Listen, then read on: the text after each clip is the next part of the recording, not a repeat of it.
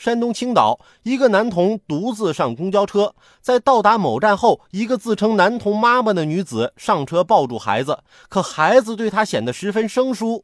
司机报警，民警赶到后询问，男童称不是妈妈，是阿姨。经查，两人确为母子关系。原来啊，妈妈没时间照顾孩子，所以导致孩子跟自己关系生疏。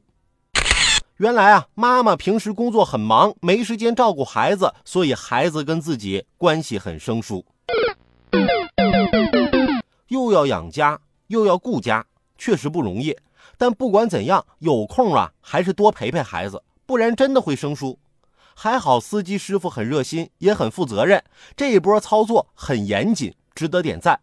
我前两天啊，也遇到个很热心的司机师傅，跟朋友出去玩嘛。由于人太多，就叫了两辆出租车，我在前面带路，他们几个在后边跟着。